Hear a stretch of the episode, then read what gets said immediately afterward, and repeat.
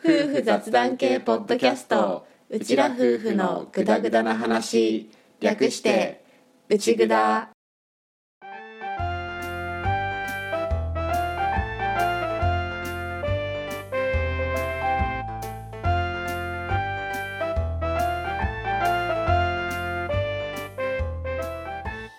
リビングでの雑談を垂れ流す。アッキーと歌の夫婦のグダグダ話よかったら今回もお付き合いください。はいトルカキ農家アッキーです。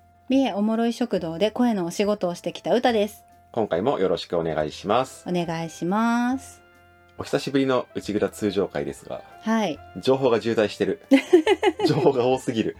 多すぎるね。ちょっとここ最近の情報関係をバーって言ってみようと思うんだけどうん。特別回左利きのエレン会ウラジオさんに出演。アグリミュージックレディオに出演。農家バンドフェスがあった。農家バンドフェスで勝手に高野菜をやった。スペースでチャリティーがあった。柿の食べ比べ会に柿を出した。三重おもれ食堂に歌が行ってきた。って感じで。うん。とりあえず前回の七民会のオープニングである程度こういうことありますよっていうふうに触れていて、うん。その中でもまだ出てきてない話が、ウラジオさんに出させてもらった話と、うん。あとは、柿の食べ比べ会と三重おもろい食堂だと思うんだけど、そうだね。そこちょっとオープニングで触れておきたくって、うん。まず、ウラジオさんは、裏側ラジオっていう、ポッドキャスト番組を紹介するポッドキャストうんうん。に、ありがたいことにチャットモさんから夫婦でやってる番組として内札を推薦してもらって、うん。それでちょっとお呼ばれして、パーソナリティのおじさんと一緒に喋ってきたっていう感ねめっちゃ素敵な声だったじ。それずっと言ってるね。癒されたそうだね、あの声は武器だうね。ん聞きやすいしねただ、うちらの適応力のなさは前面に出たけどね。もうね最初のこのわたわた感ね私のねうん。俺今回のウラジオさんもそうだし、前に二人でゲストに出たハブカンの時もそうだったんだけど、うん一旦歌に喋らせてみて、あこれダメだなって思ったら俺がガーって喋るようにしてるんだけど、うん今回のウラジオさんも一番最初に歌が喋ってる時点で、あ、これダメだって思って。とりあえず落ち着くまでは俺が喋ろうって思って、俺が言ったんだけど、もう一番最初のワンピースの歌いじりの時点でダメだったね。ダメだったねうん。なんかなかなかこういじられ慣れてないっていうのもあるし緊張してたね、歌もね。うん緊張してたたすごい。歌がうまく返せてなかったから、いや、私は最弱ですよって、俺がちょっと歌をいじりに行ったんだけど、歌が、あ、あの、私は最弱なんです、みたいな感じになって、なんか、シュンとしたみたいな感じになっちゃったから、あ、これあかんって思って、ダメだって思って。はい。でも、おじさんがすごく、うんいろんな内蔵の話とかを引き出してくださって、おかげで、うちらとしても改めて番組のことをちょっと振り返る機会になったっていうか、うん初心を思い出す機会になったっていうか、うんそういう意味でもすごくいい機会だったなっていう出演だったね。本当にいい経験でしたはい。なんか、リスナーさんから推薦して登場する初の番組だったみたいで、うん恐れ多すぎるっていう。でもすごく嬉しかったので、うんうん、推薦してくださったチャットモのネオさん、本当にありがとうございましたあ。りがとうございましたよかったら皆さんも裏側ラジオさん聞いてみてください。ハッシュタグ裏ジオ。裏がひらがな、ジオがカタカナ。うん内蔵とひらがな、カタカナの配置は逆なので、それでチェックしてみてください。くださいはい。あとは、11月の3日に、これは配信とかではなくて、実際にあったイベントみたいな感じなんだけど、うん柿食べ比べ会うんっていうのを、こうさんっていう方が東京で開催されていて、それにアッキーの柿も一緒に食べ比べの仲間に入れてもらったっていうことがあってう、んで、こうさんはツイッターで接点ができた方なんだけど、東京某百貨店で八百屋の店長兼バイヤーっていううん。プロフィールの方で、で、この方が柿の食べ比べ会をやるっていうのをツイッターで言ってる時に、柿農家でアッキーっていう人がいますよっていうのを、八代サニーサイドファームのあかねちゃんと、あとは市川農園さんが、うん。アッキーさんっていう人いますよっていうふうに言ってくれて、そこでご縁ができて、よかったらっていう感じで柿を出品した出品まあうんうん。一緒に食べ比べで食べてもらったっていう感じなんだけど、うん。うん。実際のお客さんの声みたいなものは柿を送っただけだからわかんないんだけど、うん。でもそういう場にね、一緒に参加できたっていうのは俺としてもいい経験だったなっていうふうにすごく思います。そうだね。うん。一緒にそれこそ市川農園さんの柿とか、あとはガッキーさんのね、ガッキーさんの、うん、あの冬柿とかうんで有名な岐阜のガッキーさんの柿とかと一緒に柿を出して食べ比べてもらうっていう貴重な経験ができたっていうので、うん、うん。推薦してくださったあかねちゃんと市川さん。はもちろんこういう会を開いてくださったこうさん本当にありがとうございました。ありがとうございました。こうさんのツイッターの方にその時の情報とかがツイートされてるのでよかったらチェックしてみてください。ください。あとは三重おもろい食堂うん。これね。うんね。あのシナヤンのお誕生日企画っていうのをやっていてそのシナヤンに100個の質問をするっていう企画だったんだけど、うん。その質問の読み上げをオファーいただいて。おいただきました歌が。はい。読み上げました。100問。これ俺さ完全ノータッチだったじゃん。うん。リスナーとして楽しみたいっていう思いもあったから質問の内容も知らず歌の音声チェックもせず、うん。録音から何から全部歌任せでうん。やっていたんだけどいや面白かったね。面白かったね。マジゲラッゲラ笑いながら聞いた。わかる。私しないやんってなった。私車の中で聞いてたんだけどさもう笑っちゃって対向車とか前にいた方とかもしバックミラーで見れてたら私めっちゃ笑ってたと思うんだよね。いや俺も同じ状況。めっちゃ笑いながら運転してた。ね。えいやもう笑わずにはいられないよね。うん。直美姉さんと大地さんのツッコミもマジ面白かった。うん。あのね、やっぱね、ちょいストップストップストップのくだりが面白いんだよね。あとさ2人が爆笑入るタイミングも一緒じゃない？だって入るよ、あれは。おかしいでしょ。みんな言ってるけど、97問目がおかしいもん。笑っお おかしいって、あの答えは。え？ってあの、すごく面白かったので、よかったら、うん三重おもろい食堂の11月の6日、うん配信の回が、歌が質問読み上げやってるので、聞いてみてください。聞いてみてくださいちょっと声作ってたね、でも。まあイメージとしては番組の邪魔にならないようにと思ってあくまでこう淡々と質問を読む役だからイメージとしてはバラエティ番組のアシスタントアナウンサーみたいな感じでそっといますみたいなああいうイメージで読んでた世界観を作り込んでいったと。そうそうもう笑っちゃいけないと思ったからまずもちろんね。そうまず大前提に笑ってはいけないっていうのがあったし一定の調子で読んでいくっていうのとあとはそれでも無機質にならないように？っていうイメージで。ロボ歌になっちゃうから。そうそうそう。そうそう。なんかアレクサとかシリみたいな感じにならないようにっていうところだけちょっと気をつけて問いを読み続けました。いや、でも本当光栄だよね。そんな風に声かけてもらえるとは。いや本当に嬉しかった。多分、宮おもろい食堂さんは相当の人聞いてると思うし、うん。今回の企画、たくさんの方に歌の声が届いたと思われるよ。よかったね。ねちょっと、ちょっと恥ずかしいんだけどそうだね。な完全に今、ウラジオさんでワンピース歌いじりをされた時の歌と同じ目をしているよ。どう返していいかわかんないんだね。じゃあ話題を変えて、はい歌が読んだうん100個の質問読んでるでしょ。うんうんあの中に、俺が出してる質問があります。え？俺は直美姉さんに質問を送ってます。あそうだったの？はい。どれでしょうか ?3 回以内に当てたら、今度スタバをおるわ。待って1個だけ？1個だけで送った。なるほどね多分後半だと思うんだよねしなやにとって仕事とは？あ、ブー。あ違うのか違う。キュウリとは？ブー。キュウリとはだったら俺は本望だけど。そうかそうかじゃあどれだろう？あとは分かった。じゃあヒント。うんヒント。多分だけど、直美姉さんと大地さんの歌が質問読みをしてくれてるから、その絡みでの俺への配慮もあったと思う。えどういうこと？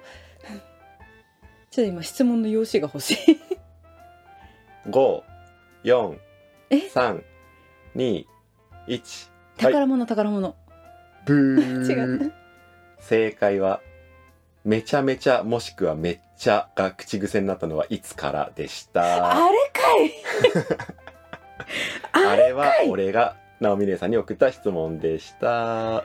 なんということでしょいや理解しましたがうん。口癖ネタだったから、う、うんうん、俺しなやんの話し方でめちゃめちゃすっごい気になってたから、うんうん、あじゃあこれ聞こうって思って、うん、正直いつ頃からかとかまあどうでもいいっちゃどうでもよかったんだわ。これが話題として上がればそれでよかったから、うん、他になんか質問思いつかなくってうんいつからですかって言ったらしなや物心ついた時からって言われて物心ではねえだろって思ったんだなるほどけど、ね。うん、直美姉さん。んと大地さんがうん結構そこ深掘って触れてくれてたじゃん、うんうんだから多分俺へのちょっとこう排除的なうんうん。部分ももしかしたらあったのかなとか思いつつえー、あれだったんだ。だから内札がちょっと絡んでたよっていう宮尾物食堂でしたでした。はいよかったら聞いてみてくださいください。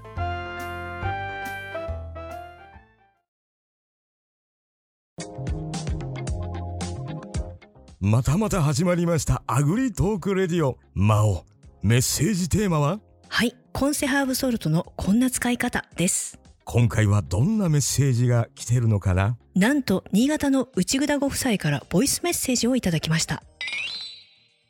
ラジオネーム。たった 0.1g の内札と申します。うちら夫婦は前から今世のハーブソルトにハマってます。どんな料理でもかけたり混ぜたりするだけですっごく美味しくなるんです。シンプルに焼いたお肉やお魚はもちろん、天ぷらにも、ハンバーグにも、チャーハンにも、ポテトサラダにもス、カンブレッグにもカ、ルパッチョにもム、ニエルにもバ、ニラアイスにも、うちぐだけのキッチンで大活躍。ぜひお二人も今世のハーブソルトを試してみてください。。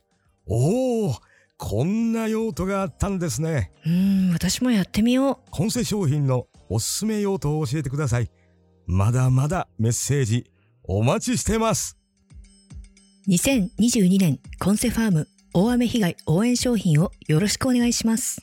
詳しくは概要欄のリンクから。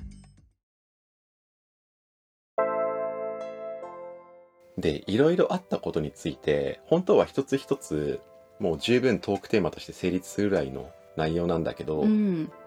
ちょっと全部をやってると時間がすごいことになっちゃうから、今回は最近あったことの中から音楽をテーマにうん、うん。話題を抜粋していきましょう。はーい。まず一つ目なんだけど、特別会の左利きのエレン会をやったでしょ、うん。ゼロから始める独立農家のゲンさんと、サニーサイドラジオのあかねちゃんと、左利きのエレンっていう漫画作品について話すっていう、うん俺が参加した特別会だったんだけど、うん。あの特別会の BGM に気づいてくれてる人がどれくらいいるのかなっていうのがあって、うん。あれ BGM 俺作ってるんですよ、ちゃんと。うん。気づいた。特別会用の BGM をうん。初めて聞いた音だったでしょ？うん。あれ、これ聞いたことないって思った。この収穫期に一曲作ったんですよ。農家バンドフェスと並行して。すごいね。作ってたんだね。なんかしてんなと思ってた。この曲なんだけど、左利きのエレンって、左利きが天才の象徴なんだよね。うんうん。で、右利きが凡人の象徴なんだよね。うんうん。それをちょっと意識して、この曲では、左手と右手が順番に主戦に出てくるように作っていて、へえ。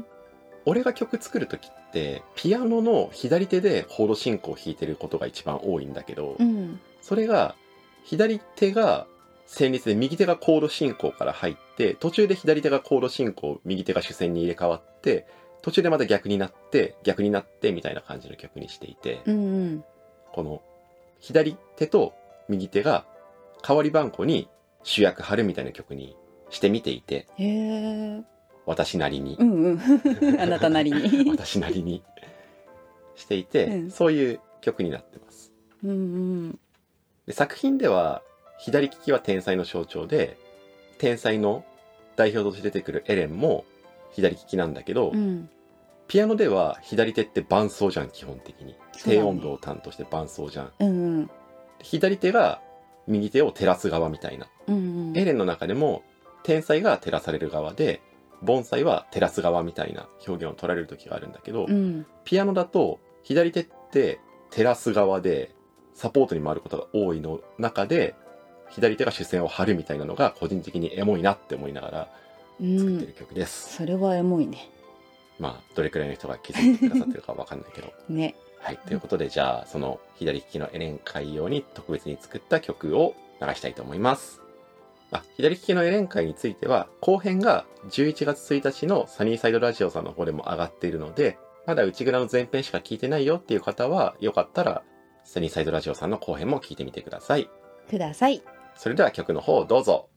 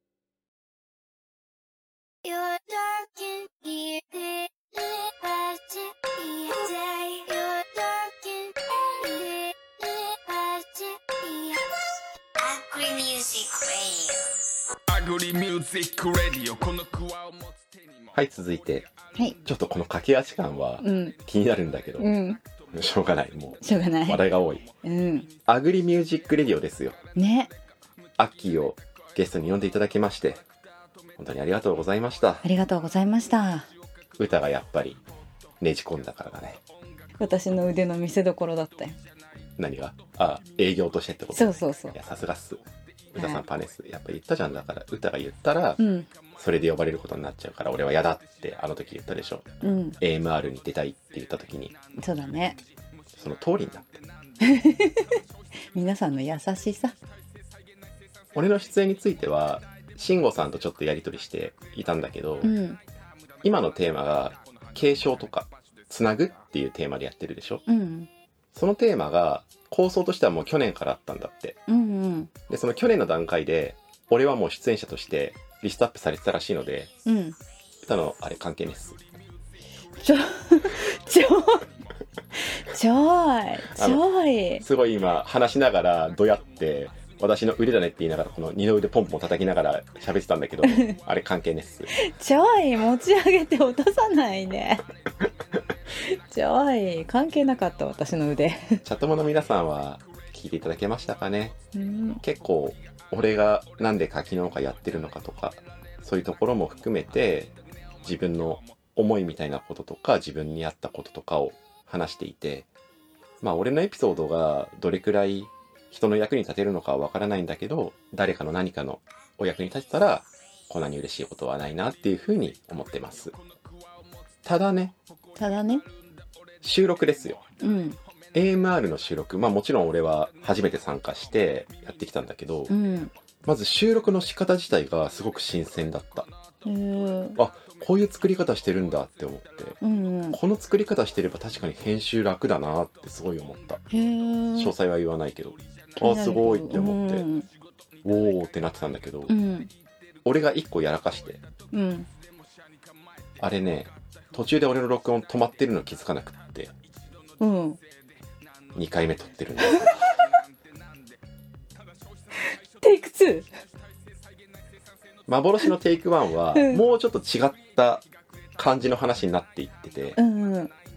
それを踏まえて、でも俺は AMR で話すなら、こっちかなって思って、あの最終的なテイク2の方に行って、うん。それで良かったなとは思ってるんだけど、うんうんあの録音の時計の数字が止まってた時の、えっていう俺の時間が止まった感じ、うわなんかすごい心臓バクバクするし背中スーってなるし。やっちまったんだよね。しかもちょうどその日、ズーム録音もうん。かけてなかったんだよね。なんということだからもう音源がマジでないっていう状態。えその日たまたま忘れてた取らなかった的な。多分そう。うん。あの日 AMR 側もスタッフ数が少なくって出れない人が多くって、うん。かなり一人一人のやる作業が多かったんだよ。あ裏方さんの。なるほど。だからズーム録音を走らせるのがその日は走ってなくってうん。俺の方も止まっちゃって、うん。俺の声がないっていう状態になっちゃったから途中までは撮れてたんだけど、うん。途中から撮り直していてっていう人生初収録ミスをうん。やりました。なんといや本当スタッフさんありがとうございました。本当に申し訳ありませんでした。MR の皆さんさん。ありがとうございました。本当にもうすぐみんな嫌な顔せずにじゃあちょっとやり直そうかどっからいけるかなみたいな感じでシンゴピはもちろん、うん。MC の A ちゃんも真央さんもすぐ対応してくれて裏方の人もすぐバックアップしてくれて無事に取れてはいるんだけどああ申し訳ねえ。ってなっいや本当皆さんの優しさと対応力適応力の素晴らしさ。たうん。いや本当ありがとうございました。本当にありがとうございました。申し訳ありませんでした。ただこれ一応歌にも共有してた方がいい話だから共有しておくんだけど、うん。あのねうちいつも PC の画面を2分割にして録音のソフトと、うん。あとは普通に PC のズームとかを出して収録してるでしょ、うんうん。ズーム録音の時って。うん。あれが歌のパートに行った時に一回ズームの方が画面共有に切り替わったんだよね。うんうん。画面共有に切り替わった時に2分割が一回解除されてうん。強制フルスクリーン再生になったんだよ。うんうん。共有されてる画面が。うん。でその後戻したんだけど戻した時に止まってたっぽい。だから2分割で撮ってうん。片方で録音を立ち上げてる時にうん。強制的に全画面とかで入ってくるとうん。一回止まるっぽい。なるほど。から2分割が解除されてうん。全面が一回バンって出た時は録音まずチェックしてもらった方がいいわ。そうだね。っていううちらとしても学びになりました。うん。はい。ただあれ申し訳ねえな。いや話には聞いてるし実際にそういうことも起きてるのも知っていて、うん。一言じゃないな一言じゃないなってずっと思ってたんだけどやっぱ申し訳ないよね、そうだね。まあ強いて言えば俺がゲストで出る側だったっていうことと、うんうん。あとはもう AMR のみんなだったから、うん。まあまだ良かったっちゃ良かった。あの俺の気持ちの負担的にはうね、ん。そうだね。ただ申し訳ない。申し訳ない逆だからこそ逆に申し訳ないっていうのもあるし、うん。仲いいからこそ逆に申し訳ないっていうのもあるし、うん申し訳ありませんでした、申し訳ありませんでした。はい。ただおかげでテイク2やった回もあって内容としては結構話したなっていう感じがするから、うんうん。うん。ああとさこれもやっちまってるんだけど途中で俺のインスタアカウントのこと振ってくれてんじゃん。うんうん。あれ多分アッキーアカのことを振ってくれてんだよね。俺ずっと内ぐだアカの話をしててさ。あーあーそこ一瞬？うんって思った？そういえば。俺もう頭の中で結構内ぐだのアッキーさんっていう流れだったから、もう内ぐだアカの話だと思い込んで内ぐだアカの話をしちゃってるんだけど、うんうん。後から聞き直してみたらあ違うわこれ普通に俺の写真のことを紹介するために俺のインスタグラムアカウントの個人のアカウントのことを振ってくれてんだわって気づいてうん。いまだにねやっぱり自分のやつで聞いちゃうんだけどうんうん。そこだけうってなる。わかるわかるわかるわかる。わかるあーバカ。ーわかるわかる。俺のバカってなってるわかるわかるそういう時ねちょっとね打ってくるよね、まあ、アッキーのね写真撮る柿農家としてのアッキーの個人アカウントもありますし内ぐだとしてのアカウントもありますのでよろしかったらインスタグラムどちらもチェックお願いします。そうですね。フォトグラファーとしてはむしろ個人アカの方を見てほしいです。そうですね。こういう写真を撮ってますよっていうね。あとやっときゃよかったなって思ったけど結局できなかったのは歌に俺が AMR に出るとしたらかける曲2曲は何でしょうか？クイズの音源を取っておけばよかった。公開前に。あー。あー。多分当たらなかったから。そうだね。当たんなかったと思う。当たんないんか、えー。いやでも聞いたらねあそうだこの2曲だって思うけど。あの2曲でしょどう考えたって。でも1曲目は多分出せる。と思う。あトレインの子ってこと？あそうだよね。歌エメ何回聞いても覚えない。覚えられないあのあの曲っていうのは分かるんだけどねタイトルとねなかなかね歌詞名覚えられなくて。うん。好きな曲はたくさんあるんだけど自分のエピソードと紐づいてっていう選曲だとあの2曲はでかいやっぱり、うん。一応3曲出してさうん。慎吾さんにこの3曲の中で特にかけたい曲ってありますか？って言われた時に真っ先に答えたのはどれでしょうか？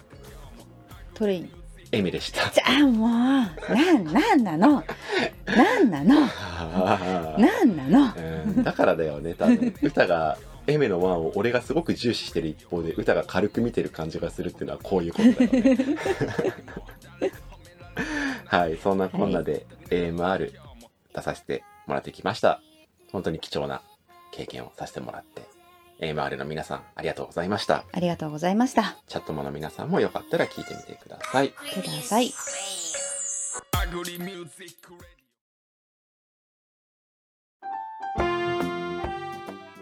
からの農家バンドフェス。農家バンドフェス。10月293031の 3days でうん。行われましてね。内蔵かきバンドは10月30日うん。日曜日の8時21分にうん登場しましたよ。しましたね。お疲れ様でした。お疲れ様でした。無事に公開されて本当に良かった。ね。もう俺去年の野外活動でさ、うん。時間通りに上がらないトラブルやってるからさ、うん。まあ言って大丈夫だろうって思ってすごい緩く構えてたんだけど、うん。8時15分頃からドッドッドッドッ上がるよな。え上がるよな。俺かけたよな予約配信。いやかけてる。8時21分だよな。午後だよな。30日だよな。あやってる。大丈夫大丈夫ドッ上がってるよかったーってなった。そうだねまず上がって2人聞き終わった後にまず言った第一声が「無事に上がってよかった」だって。そう内容がどうとかじゃないの。上がるかどうかなの。ステージにいるかどうかが問題だったの。ね。しかも今回のこのさ、うん。フェス形式っていうかすごくみんなからバトンが渡ってきてる感がさうんうん。あるじゃん。すごかったね。次は。途切れさせられない。そうそう。次はこの人みたいなね途切れたら途切れたで別にどうとでもなるしなんとかなるし、うん。それを言う人はいないと思うんだけど、うん。やっぱり途切れさせたくないんだよあのなリレーを、うんっそうだよね。ていうのがあったので無事にアップできてよかったです。よかったではい。す、内ぐだんだんはいかがだったでしょうか？ねあの日曜日のブルーステージ新潟勢3組いたからね。あうんそうね3組いたね。で内ぐだんだんはどうだったのかな？もうもうとりあえず頑張ったよ。そうだね。まあとまちゃんとまさきさんとうん。同じステージにいたっていうのはそれはそれでよかったしあとしんちゃんも同じステージだったしね、うんうんかっこよかったねしんちゃん。だから知った顔が多くてそれこそそうだよ。AMR だよ。あそうそうそうそう。だから本当に知り合いが多いステージに一緒に入れてね、よかったよね、うん、一緒にワイワイした感じがあってすごい楽しかった。そうだね。でチャットモさんはもう内ぐだんだんの音聞いた時に、あってなったと思うんだけどうんうん。内ぐだのオープニングテーマあれを元に歌詞をつけてっていう風にした曲でした。でした。ちょっと楽器の編成がねどうしてもだいぶ変わっているんだけど、うんううん。ん歌あれ楽器の編成が内ぐだオープニング版と内ぐだんだん版でどう変わってるかってどこまで分かってる？特に何にも分かってない じゃあちょっと時間も押してるし一旦いっか。はい。そっか。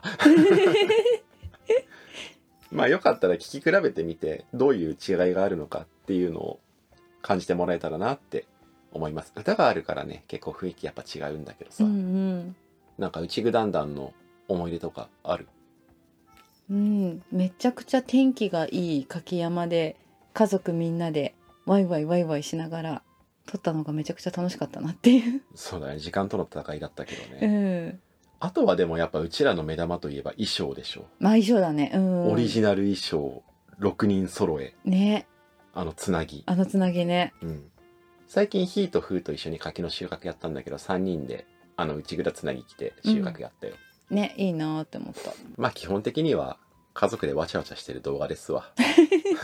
そうね。ホームビデオみたいな動画ですわ、ホームビデオです。すごくプライベート色が強くて、うん。うん、お聞きいただいた皆さんには感謝しかない。本当にありがとうございます、ありがとうございます。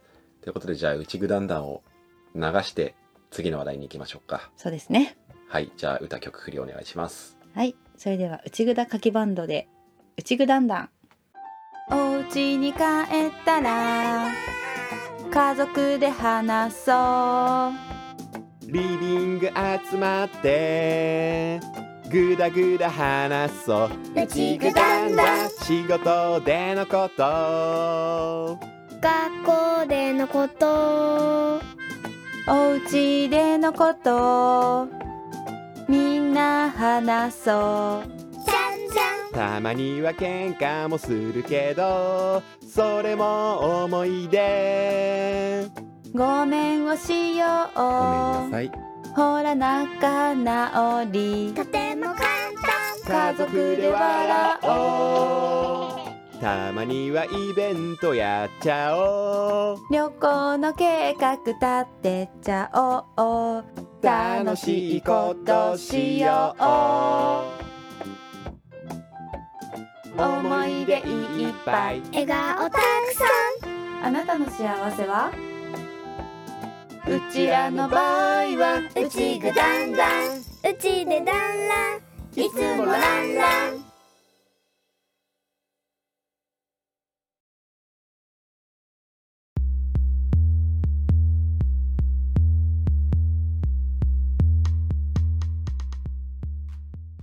そして内ぐだんだんだけで終わると思いきやキアピアみたいだったね。ピア その後3日目のジャンピングインステージでパンツの子守歌とおならの歌を、うん。まあ、ぶち込んだっていうのもあったんだけど そこからのの俺が勝手に高野菜をやったっていうノーポ教ラップ。あれねさすがだなと思った。もう俺の睡眠時間を奪ったのはあれです、一番俺の睡眠時間を持っていったのはあれです。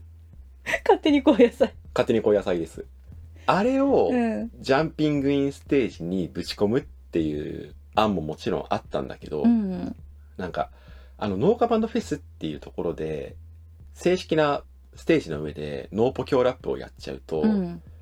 農家バンドフェスはやっぱり農系ポッドキャストなのかみたいな風になるのが嫌だったんだよね、ああなるほどね。うんうん。主催してる2人も一応農系ポッドキャスターじゃん、うんうん。で農系ポッドキャストの人もいっぱい出ていて、うん。そんな空気にはもちろん全くならなかった気もするんだけど、うんうん。あそこでノーポ教ラップをバーンって言っちゃうとなんか他の農系の人からするとあやっぱりポッドキャストなんだねみたいな感じになるのが嫌で、うんうんそうだねなんか別のとこで意図してない勝手なハードルができそうって感じだよね。なんかねうん。ハードルっていうかそう壁みたいなものがうん区切りが生まれてしまいそうな気がしてう、ん。枠組みの外に来て俺としては枠を作るのは本望ではないので。そうだね。なのでもう農家バンドフェスは終わりました。パチパチパチ。さあワールドどうなる？2023だ！ってなってからう、ん。もちろんその時点で知らなかったけど。知らないからまあ、とにかく2022は終わった。その後に個人が勝手にやってることにしたかったんだよね。なるほど。しかも1日だから一応農系ポッドキャストの日だしね。それね。ね。っていうのとうん。あとは単純にジャンピングインステージの時に、うん。ノーポ教ラップはできてなかった完成していなかった。出せない。っ出せなかった。て物理的に。出せないっていうのもある、なるほど。うん。あれだってうん。10月の半ばぐらいでは本当にアイディアしかなかったからねまだ。半ばでまだアイディアだった。アイディアしかなかったよ。うんうん。うん。なかったなかった。あのぐらいではまだ、うん。だから、あれ自体は確か農家バンドフェス絡みのことで歌と話してる時に、俺がちょっとパッとひらめいて、ちょうど農系ポッドキャスター協同組合の名鑑を作っていたぐらいの時期で、うん。この名鑑に載ってる番組名全部つなげてラップにしたら面白いよねっていう話をしたんだよね。あ確か歌と。うんしてたしてた。で、その時にあったフレーズは、クレイジーなザレ言ぶちかますとか言えばいいんでしょそうそうそう言ってた言ってクレイジーなザレ言ぶちかますとか俺が言えばいいんでしょって言ってそしたら歌の食いつきがよくっうて、んうん。食いついた食いついたアイディア自体はそこからあったんだけど、うん。全然実現させれてないっていうか、うんもうその場限りの話になっていたのを、うん。10月になって書きの仕掛けした時にやるか間に合うかなどうかなってなって、うん。そっからなんとなく練り始めて、うんうん。超特感でやったっていう。いやもうそこそこでさできるかなって思いつつさもう作り始めるっていうところがさすがだよね。でも正直リリースされないかもとは思った。あ本当？間に合わないかな。間に合わない可能性もあるぞって全然思ってた、うんしかもラップの歌詞作らなきゃいけないでしょ、うんでその歌詞の制約が多いでしょ、うんうん。しかも俺ラップのビート作りとかは全然やったことがないから、うん。曲作り自体もちょっとどうなるかわかんないでしょ？うん。でしかも映像を撮らなきゃいけないでしょ？うんうん。過半数はもう番組のアートワークを順番に出していけば OK だなって思ったんだけど、うん。でもやっぱりそれだけじゃ足りないから、うん。サビ的な部分のやつは撮らなきゃいけないし、っうん。て考えるとこれ間に合うかなってなって。うん。で本当だったらもう全部俺やって歌にもサプライズでバーンって見せたかったんだけど、絶対無理って思ったから、うん。アートワークの画像集めは歌に助けてもらって。そうだねやった。ちょっと58番組分のアートワーク揃えてくんねって 今仕事大丈夫？でなまあ何使うんだろうと思いながら、まあ、なんかやるんだろうなと思っていいよって言ってね 集めたけど。あでもそれであのラップだなとはピントは来なかったんだ。するのかなとは思っていい。ちょっと思った。ちょっと思ったけどそんな素振りが全然なかったから諦めて別の方向に進んだのかなって思ってた、なるほどね、うん、そうだから収穫ももうピークに入ってるから使える時間が早朝と夜しかないわけよ。うんうん。だからあのサビの部分の俺が歌ってるやつも6時6時半くらいに園地に行って撮って そっから収穫してみたいな感じでどうにか間に合わせて。だから音もアートワークが並んでる映像も、うん。よく聞いたりよく見てもらうと分かるんだけど俺の仕事にしてはすごく荒い。荒さが目立つのよ。うん。忙しくない状態の俺が見たら誰だこの雑な仕事ってなる荒いところがポロポロあるんだけどもう無理間に合わん間に合わんって なって出すことに意味がある。そうそうだね。11月1日に出す。そうそれが大事だ。やつでした。みんな喜んでくれてたよね。楽しんでもらえたならね、うん。うん俺としても良かったですわ。まあね。俺も楽しんでやったけどうん。大変だったけど。だろうないや本当にあの歌詞が全部意味通ってるの見た時はさもう鳥肌立ってるよね。おーって俺もなって。だっていやとりあえず私は出だしのクレイジーなざれ言が大好きで。そうだね。俺のツイッターアカウントのところから聞けるようになっているのでもしまだ聞いたことがない方がいらっしゃればぜひチェックしてみてください。ください。あとはこの音源はもう配布しているのでうん。なんか加工して遊んでもらったりでもいいしなんかで流してもらうとかでも著作権は放棄してないけど基本的に自由に楽しいことに使ってもらえるなら OK っていう風にしてるので、うん。その公開してるツイートのところのスレッドに置いてあるのでまだダウンロードはできるはず。うんうん。興味ある人いたら持ってってください。ください。ということでじゃあいきますか。はい。はい。よかったら聞いてってください。課外活動でノーポ教ラップ。どうぞ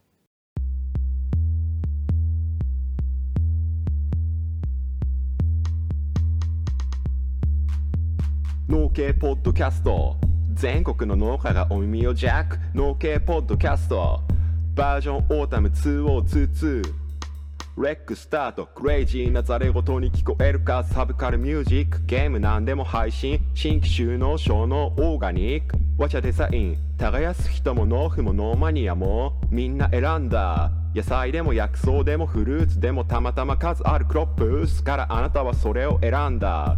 ゼロから始めてみんな24時間。100年先まで続くくらいに昼でも夜真夜中でもひたむきにそうラブソングのように向き合う。能天気に耕す。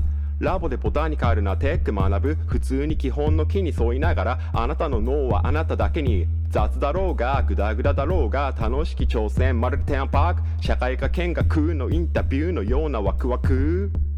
おもろいこと省かんで作り出すマイスタイル like トマトラーメン。パクパク食べる思考は半数。疲れたら一服して他力本願。操作デモクラシー。時には道草をはみながら戯れながらサニーサイドを行く旅のようなリアルライフ。そうして悟りすべてよし。農家の種はきっと芽吹く。農系ポッドキャスト。農系ノットパスト。農系ポッドキャスト。総勢58農系ポッドキャスト。音源ドット出すぞ。農系ポッドキャスト。OK ノット関東農系ポッドキャスト。農系ポッドキャスト。農系ポッドキャスト。農系ポッドキャスト。流れにライドオン。次はドイツだ 食べるもので何が重要かって？結局味か栄養じゃない？秋柿。新潟市の取る柿農家アッキーが味を基準に選ぶ数量限定の柿？秋柿。柿が赤くなると医者が青くなる？秋柿。秋の柿。食べてみてね。オンラインで秋だけ販売。取る柿農家で検索してアッキーのホームページをチェック。秋柿秋柿